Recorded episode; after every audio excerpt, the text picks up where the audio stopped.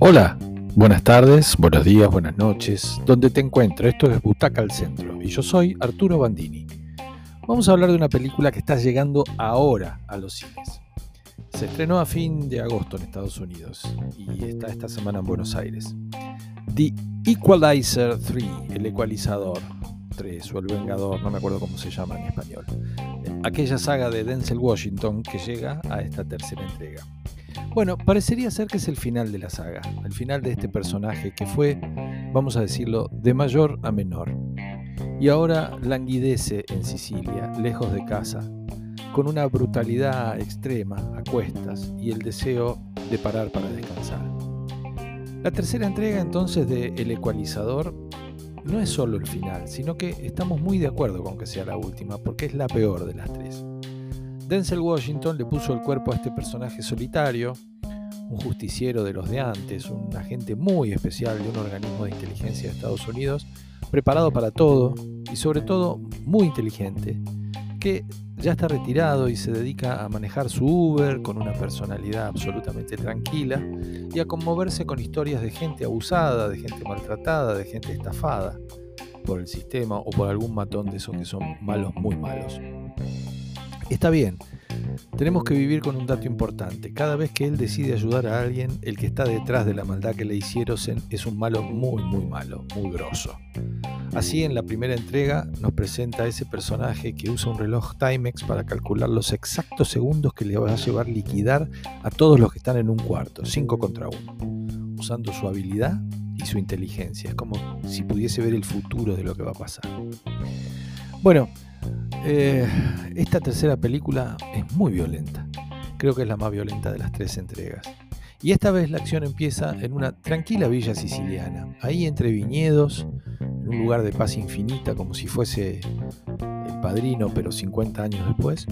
Llega una camioneta con un hombre, luego vamos a saber que es un mafioso muy importante de la estructura de la camorra, y se va abriendo paso entre cadáveres mutilados, toda gente de su entorno, su guardaespaldas su ejército personal.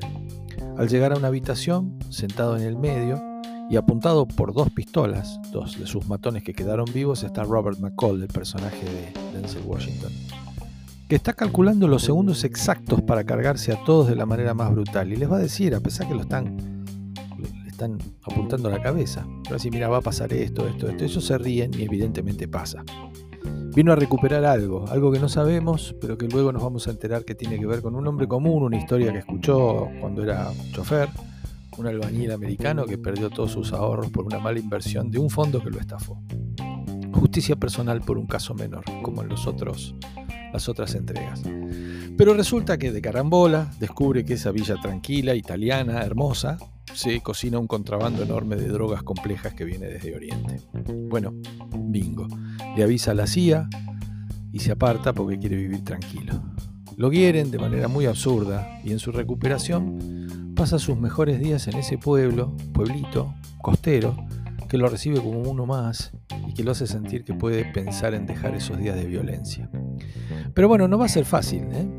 Hay una familia mafiosa que tiene a todos sometidos con el cobro de protección y esas cosas horribles que hacen los mafiosos, así que no le va a quedar más remedio que involucrarse y poner fin con su estilo a tanta maldad. Los va a matar a todos. en esta película no solo tenemos la tercera y suponemos que última película de la trilogía, es también la quinta, la quinta película en colaboración entre Antoine Fuqua, el director, que habían arrancado, si se acuerdan, con Día de Entrenamiento, aquella que le valió a Denzel Washington un Oscar de su larga cosecha como mejor actor. Decíamos que parecería ser el final de la franquicia, porque en realidad no se me ocurre cómo la van a levantar, esta es mala. En esta tercera entrega no hay una historia interesante, ni siquiera la paralela que tiene a Dakota Fanning, que fue compañera de Denzel en, en esa nenita cuando hicieron Man of Fire. Ella ahora es una mujer porque termina medio enredada esa historia y sin sentido. ya la van a ver. Las coreografías de acción tampoco son nada para recordar. Y encima los malos son burdos, poco atractivos, hasta malos actores los italianos. Que es raro. En fin, fue lindo mientras duró, pero ya está. Esta tercera parte realmente de alguna manera desluce a las anteriores. Así que bueno, está por ahí, ya está en cartelera en Buenos Aires. Hay gente fanática y Denzel Washington por acá gusta mucho, pero la verdad es que El Ecualizador 3 es una película de solo dos butacas. Igual siempre van a encontrar algo para divertirse. Que la disfruten.